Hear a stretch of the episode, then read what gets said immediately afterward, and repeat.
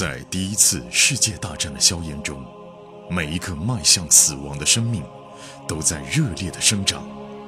慧天、颜亮双人播讲一战史诗巨作，让你像追美剧一样，追历史，穿越火线，第一次世界大战。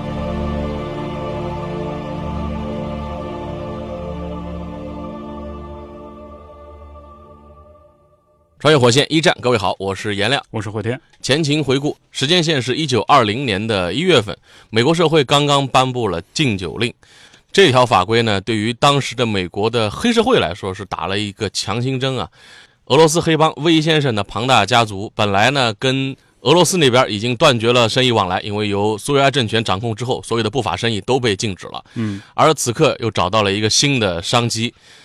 失手打死自己的老岳丈之后，列夫居然通过这条商机说服了自己的老婆奥尔加，帮助自己作伪证来脱罪，从而重新来掌管这个庞大的美国的黑帮家族。对啊，我们镜头对准奥尔加，奥尔加呢正在给列夫打扮呢。他说：“哎呀，老公啊，你要换一件干净的衬衫，我们得给所有人留个好的印象，我再给你找一个好的帽子。”这个女的，我觉得也是条狗，三观有问题啊！对她来说，就是优越的生活，可能比一切价值观善恶更重要。得亏杜瓦当初没跟她结婚啊！我跟你说真的，哎，在打扮以后呢，列夫还给当地的报纸打了个电话，《布法罗广告人报》嘛，之前列夫跟他们有联系的嘛，在警察局门口要拍几张照片。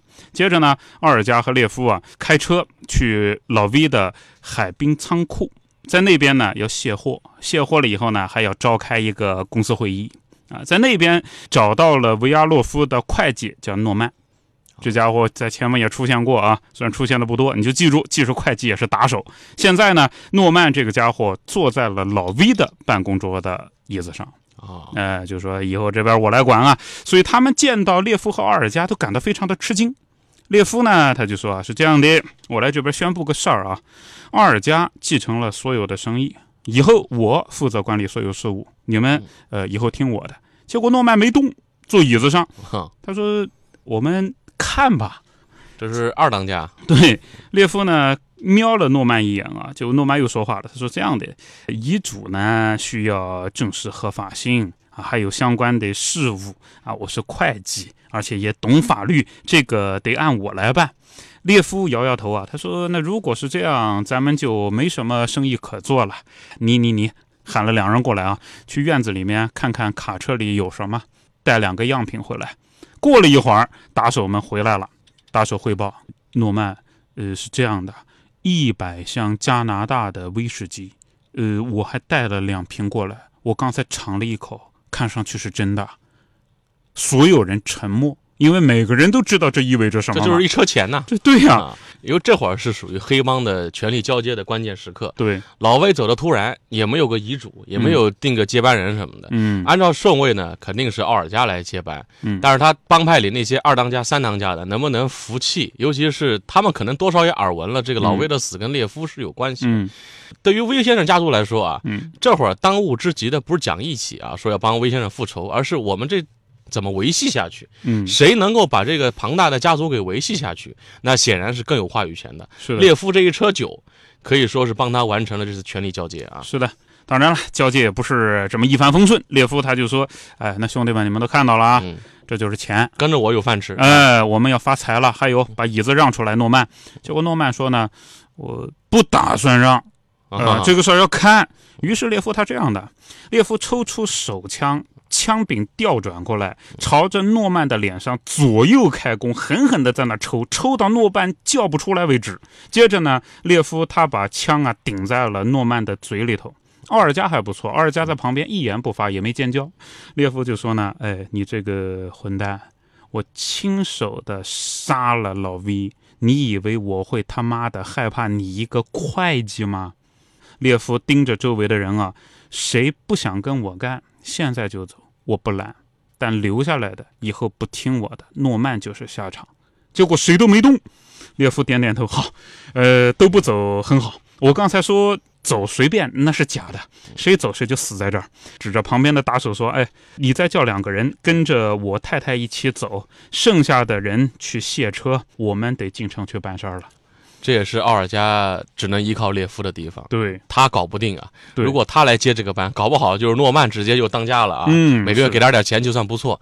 他只能靠着列夫把这个大家业重新给掌管过来。是的，呃，在警察总部外面，两个记者等在那儿，三脚架上面还架了一个巨大无比的照相机。列夫和奥尔加下了车，列夫对记者说：“维亚洛夫先生的死，对于我们，对于整个城市来说，都是一场悲剧。”他一边说，旁边的一个人呢，在小本子上就在记他的话啊。然后列夫说呢：“我来这儿向警方说明当时的具体情况。我的妻子奥尔加是唯一证人。”他亲眼的目睹了冲突，也亲眼的目睹了老 V 先生是如何倒下去的。他来这里证明我是无辜的。尸检报告将说明我岳父死于心脏病发作。我妻子和我决定继续发展维亚洛夫家族在纽约开创的伟大事业。谢谢大家，请大家继续支持我们。摄影演一出。摄影师呢就说：“来来来，看着这里。”于是列夫搂着奥尔加，非常亲密地看着照相机。嗯，咔嚓，还得演一出夫上妇随啊。对呀、记者又问：“哎，那你眼睛是怎么受伤的？”然后呢，列夫说：“哦，这个啊，那是一场小意外，一切都已经过去了。有钱嘛啊，可以玩弄司法，玩弄舆论圈啊。那么我们镜头再一转，对准比利喽。好，这是很多人关心的啊，已经吃牢饭的比利什么时候能出来啊？嗯，一九二零年的二月份，比利呢待在军事拘留所。那这是一个很糟糕的地方啊。尽管比西伯利亚好，但毕竟是监狱啊。监狱是一座现代建筑，中庭四周呢有三层的囚室回廊，顶层有个玻璃窗，让这里的光线还不错啊。比利的心里面是十分的痛苦。战争已经结束一年喽，但他仍然是待在牢里头。大多数的朋友呢都写信给自己说已经复原了，有的人还拿着不错的薪水，有的人还说呢自己的女朋友啊带着去电影院等等。结果呢自己待在军事拘留所里面，这还不如一般的这种监狱。因为一般的监狱呢，相对管理吧还人性化一点，军事拘留所吧，它是按照军队叠加了监狱，每天还得穿着军装给长官敬礼，睡在军用床上面，也不只是坐牢，另外呢还得服苦役，天天在制毯厂里面去织毛毯，这是监狱的产业啊。最糟糕的是，在这里看不到任何一个女人，而在某个遥远的地方呢，米尔德里德正在等着自己。问题是，周围所有的狱友也是战友都在跟自己讲，一旦说离开监狱回到家，就会发现自己的女人已经和另外一个男人待在一块儿了。因为这个简直就是通例啊！比利是被判了十年的。比利呢，他只能收信，他没办法寄信，因为他曾经用写信的方式泄露过部队的机密嘛。嗯，这也算是军方的一种报复。但是比利心说呢，我他娘在这儿还能泄露什么机密？就是我们厨房的伙食难吃吗？另外呢，爸爸妈妈、外公、姐姐都知道了军事法庭的事情，所以他想呢，有希望，应该还是能找人尤其吧。尤其他姐姐能量太大，但是至今为止没有任何人来探望他。比利怀疑呢，估计是应该有人来探望，但是部队拦着不让见。唯一安慰的是，他心里隐约觉着这一切不会无限的持续下去。哎他相信他有个强大的姐姐呢，艾斯尔是不会坐视这一切的啊。对呀、比利他现在获取外界消息是可以看报纸啊，这是任何牢里面都是允许的，囚犯可以看报纸。菲茨已经回到伦敦了，报纸上说啊，他发表演讲，敦促向俄国的白卫军提供更多的军事援助。比利他就想呢，这说明阿波罗文同乡队已经返回家乡了。但是啊，我们得开个上帝视角，菲茨的演讲毫无效果。埃塞尔的“不要插手俄国”运动已经获得了工党党内广泛支持，而且社会范围内已经赢得了大多数人的认可。尽管说丘吉尔仍然是鼓动一定要反对共产党，但是英国还是从俄国撤出了自己的部队。此刻的英国社会的厌战情绪啊，包括不想干涉他国内政的这种情绪是到达顶点了。到达顶点了，不要干涉俄罗斯，不要干涉土耳其、希腊的纷争，以至于到后来不要干涉德国的纳粹，到后来演变成了绥靖政策啊。就一开始是对的，后来也未必对了。但另外一方面呢，菲茨和丘吉尔现在的这种慷慨陈词啊，也让比利觉得心里面无限酸楚。你看，之前我和我姐姐主张的都是对的，结果怎么样呢？我进牢了，菲茨这家伙现在是如此的风光。比利呢，在监狱里面啊，多数还是受到了一些尊敬。因为在监狱里面，其他的那些狱友呢，他们比如说盗窃军用资产、逃兵啊，哎，逃兵啊，抢劫、谋杀，比利呢没犯这些事儿。所以呢，他看到这些人吧，总是觉得自己高他们一等。而这些人有意思的是，看到比利啊，默认的也是低比利一头啊。就比利是政治犯，呃，刑事犯和政治犯在一起的话呢，对政治犯都挺尊敬的。比利曾经呢，相当友好的和这些人呢尝试交谈，但是这些人呢，对比利是敬而远之。就一方面觉得哇你是政治犯，你比我们强，但另外一方面呢，你说的我们全都听不懂。午休的时候啊，我们看比利呢读报，这里大多数人不识字，比利识字，所以他读报呢也是挺显眼的。他在《每日先驱报》上看到了一个熟悉的面孔，片刻困惑以后，他突然意识到，哎，这不是我自己吗？拍摄这张照片是什么时候啊？那是上战场之前，跟米姐去了个摄影师那边拍的。那这张照片怎么会上了报纸呢？看标题，标题是。比利中士为什么要坐牢？文章说啊，威尔士步枪团第八营（括号阿伯罗文同乡队）的比利中士正在监狱里面服十年徒刑，他被定为叛国罪。这个人真的是叛徒吗？正相反，他曾经在索姆河英勇战斗，随后在法国服役，他的忠诚为他赢得了中士的头衔。比利很高兴，哇，我上报纸了，他们说我是作战英雄啊。再往后看呢，报纸说。随后，比利被派往了俄国。我们没有和俄国宣战。英国人民未必每个人都赞成共产党，但是我们不会去攻击每一个我们不赞成的政权。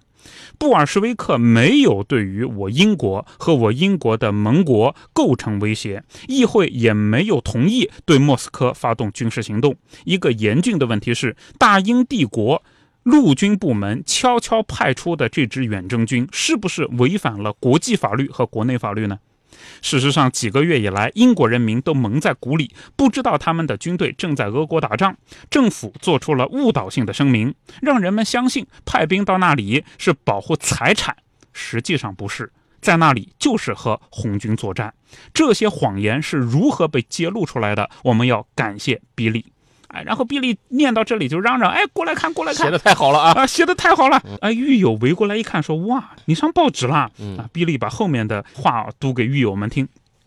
报纸说，比利的罪行是什么？说了实话，他用简单的代码写给姐姐通报了实话。英国人民欠比利一句感谢。”但是比利的做法让军队和政府里面那些将士兵用于个人目的的人啊，让那些人很不满。比利被送上了军事法庭，判十年有期徒刑。而比利不是唯一特例，大批军人因为拒绝成为反革命的一部分，在俄国受到了可耻的审判。比利和其他的那些被权势人物恶意报复的人一样。正在遭受苦难，这一错误必须得以纠正。这是我们英国之所以存在的最重要的理由。比利说：“哎，你看见没有啊？你们来看啊，上面说我受到了权势人物的报复啊！啊，突然，那报纸被抢走了。抬头一看，是看守。看守说啊，呃，我不管你认识不认识什么权势人物，你在我这儿就是个囚犯，干活去。”比利说：“是，先生。”然后低头喃喃地说：“不过干活的时间不会很久了啊。”这篇文章的作者，大家想也能猜到了啊，一定是他姐姐艾斯尔写的啊。而且国内有了这样的一个舆论造势之后，比利出来也就指日可待了，指日可待了。嗯，那比利到底通过什么样的契机能够走出牢房？我们在下集当中跟各位继续来讲述。好，穿越火线一战这集就到这里。节目的最后，告知大家一个好消息，继一战后会天颜亮的两档新节目《永恒的边缘》《冷战的权力游戏》。还有世界的凛冬，二战的权力游戏都已经上线。从一战的硝烟弥漫到冷战的两极对抗，二十世纪人类的故事得以完美落幕。大家可以在喜马拉雅搜索“冷战二战”即可找到新节目。同时，我们还组建了高级 VIP 群，您可以添加火线助手拉您入群，微信号就是火线的全拼加二零二，也就是火线二零二。慧天和颜良老师会在群内与大家交流，同时群里也会发送各种福利、新节目抢先听、节目周边等等，我们在群里等你。